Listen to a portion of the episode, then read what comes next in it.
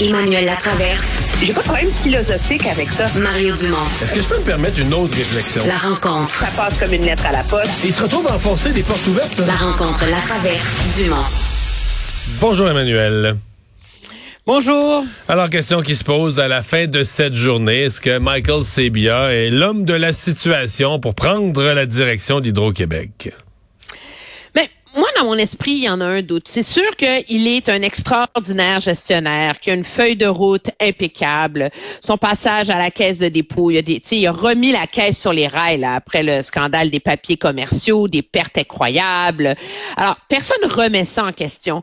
Mais quand on regarde l'ampleur du défi qui atteint Hydro-Québec, quand on regarde les, la, la révolution technologique dont Hydro-Québec doit être un des leaders dans notre société, dans notre économie euh, au Québec, on dit, est-ce que la meilleure personne à qui donner ça, c'est un mandarin de l'État en fin de carrière? Et parce qu'on sait qu'il sera pas là pour deux, trois mandats. Tu sais, c'est pas comme à la caisse là où il est resté pendant 11 ans là. Tu sais, donc il a vraiment, il a mis en place un plan, il l'a exécuté, il est allé jusqu'au bout, il a pris des risques, il était capable d'assumer.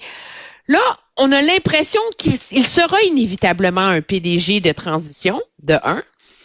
Puis de deux, c'est une chose d'être un gourou de la finance, puis il y a peu de gens qui ont son talent là-dedans. Mais est-ce que c'est d'un gourou de la finance ou c'est d'un visionnaire de l'énergie dont Hydro-Québec a besoin? Puis là où le gouvernement a un petit problème de, de, de cohérence, c'est que ça fait quand même plusieurs mois que le, le spin, le message qui sort, c'est qu'on cherche un tandem qui va se compléter entre la présidence du conseil d'administration et le PDG, quelqu'un du milieu de l'énergie, puis quelqu'un de la finance, puis de la gouvernance, puis ensemble, ça va être un, couple, le yin et le yang extraordinaire pour euh, piloter Hydro-Québec à travers tout ça. Ben là, on se retrouve avec deux personnes qui sont pas des experts de l'énergie. Puis c'est sûr, Monsieur Sébia est un homme brillant. Il est supposé être le plus grand bourreau de travail que la Terre a jamais vu. Là. Fait que je remets pas en question qu'un Ouais. rendu au mois de septembre, là, il va avoir compris ses dossiers. Ouais. là. C'est pas Mais- ça l'enjeu. Mais le problème qu'on a Mais est-ce que avec, c'est un euh, ouais. visionnaire? Mais le problème qu'on a avec euh, des gens issus du monde de l'énergie, dans la- le dernier 25 ans, là, ben, deux fois, sinon trois fois, c'est le président de Gaz Métro là, qui est devenu Énergir. C'était André Caillé, puis Sophie Brochu, puis on oublie peut-être un. Mais je veux dire, c'est parce que le secteur de l'énergie au Québec, là, il y en a pas. Là. Je veux dire, c'est t'as, Gaz Métro. Puis sinon, euh, je veux dire, euh, le secteur pétrolier, euh, je veux dire, on veut pas ça, puis on n'a pas ça, puis on touche pas à ça, puis on a peur de ça. Puis bon. Puis après ça, ben, t'as des plus petites entreprises dans le secteur éolien, puis dans d'autres secteurs, là.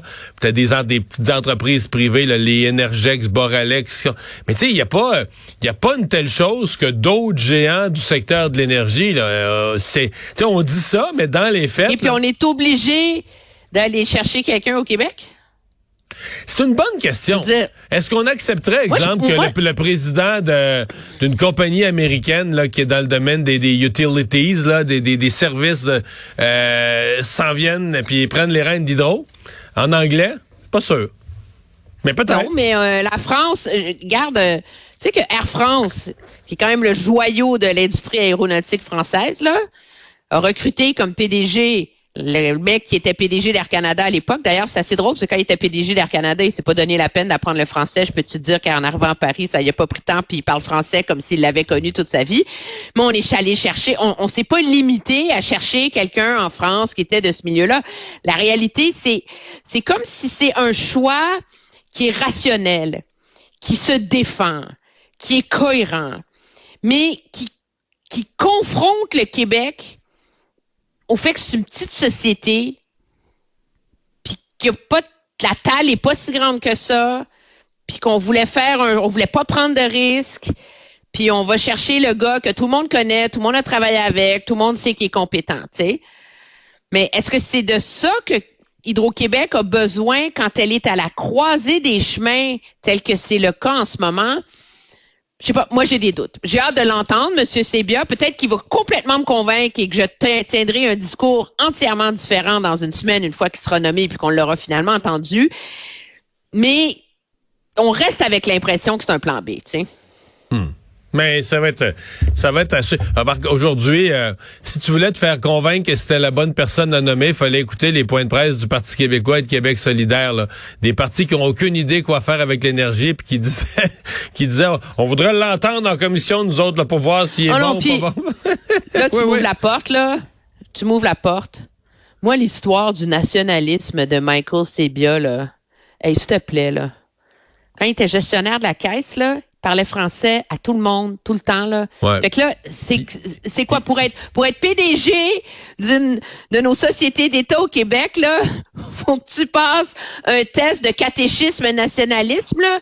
Puis t'as ton petit tatou pis ta ceinture puis- fléchée, là. Puis C'est tellement, il- c'est tellement comme recroquevillé sur soi-même, là. C'est nul. Ça n'a aucun sens. Bon.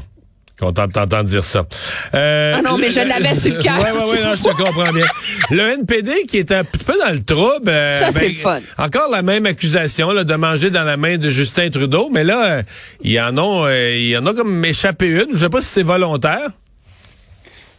Non, non, il se tient debout. Ah, bon. Oui, oui, il se tient debout et il fera tout en son pouvoir pour forcer la main de Justin Trudeau à faire une enquête publique indépendante.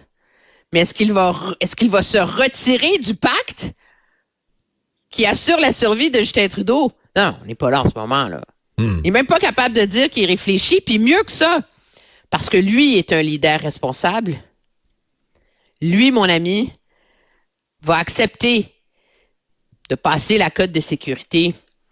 Et lui, il va aller les lire, les vrais Puis il est le seul. documents secrets. Là, Ouais, mais il est le seul à Puis avoir il va oui. s'engager à ça, à ne plus jamais en parler.